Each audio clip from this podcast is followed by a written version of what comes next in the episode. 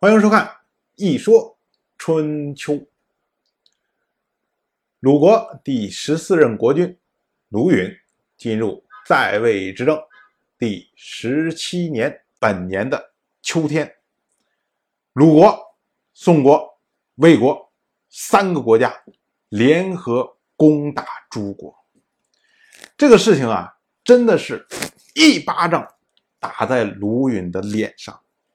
因为鲁允在二月的时候刚和诸国的国君朱克，或者我们叫朱夷父结盟，刚重温了鲁姑西时代灭地的盟誓，结果到了秋天就开始要攻打诸国，这不是出尔反尔吗？所以君子履盟嘛，你不停的盟誓，最后。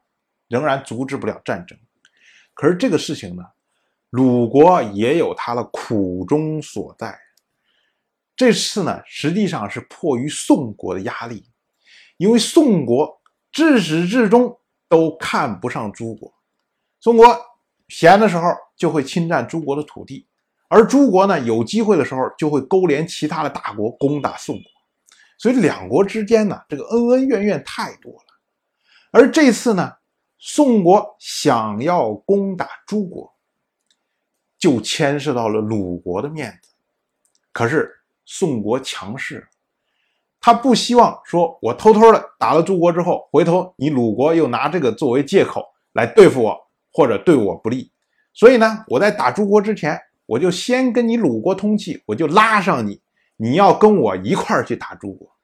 如果你不跟我一条心，那我可能就不打诸国了，我先打你鲁国。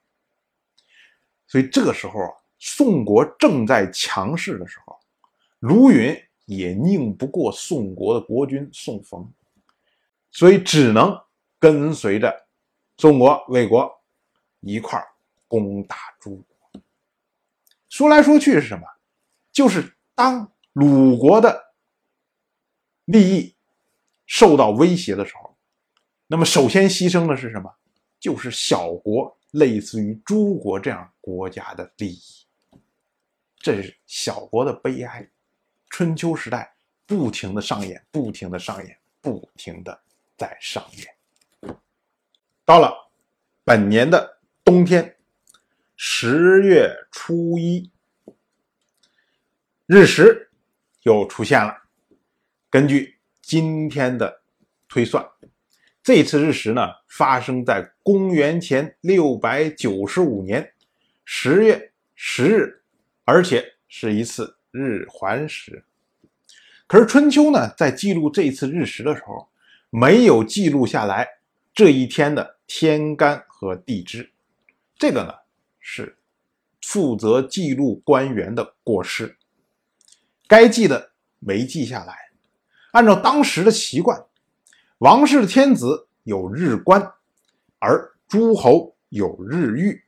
所谓日官，实际上就是太史，他们负责执掌天象、推算历法，所以地位非常的崇高。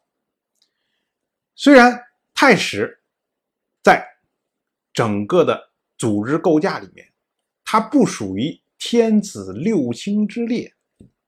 可是他享受卿大夫待遇，而王室的卿大夫呢，类比于诸侯，所以地位可想而知。而日御则是负责将日官或者说太史所推算出来的历法、推算出来的结果，原原本本的分发到诸侯、分发到各地、分发到各大夫、分发到大家的手里，这是。日御负责的事情，所以按照当时的习惯，一般来说由王室这边的日官负责推算，然后推算结果之后交给诸侯，诸侯呢再由他手下的日御来负责管理这些推算结果，并且呢将他们分发。像这一次日食记录缺乏天干地支。如果不是日官推算的时候把这个东西遗漏了，那么就是日玉在分发的时候出现了问题。总之呢，就是在某个层次上出错了，所以该记的东西没有记下来。当然，我就这么一说，您就那么一听。谢谢收看。如果您对《一说春秋》这个节目感兴趣的话，请在微信中搜索公众号“一说春秋”，关注我。您不仅能得到《一说春秋》文字版的推送，还可以直接和我互动交流。我在那里等待您的真知灼见。